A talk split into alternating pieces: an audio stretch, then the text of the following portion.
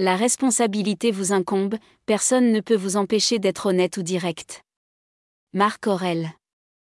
Rappelez-vous aujourd'hui que, quoi qu'il arrive, vous pouvez réagir de manière vertueuse et que tout votre comportement est sous votre contrôle. Comme l'a dit le philosophe et ancien trader Nassim Taleb, le seul aspect de votre vie sur lequel la fortune n'a pas de prise est votre comportement. Il s'agit là d'une pensée très puissante que nous oublions souvent.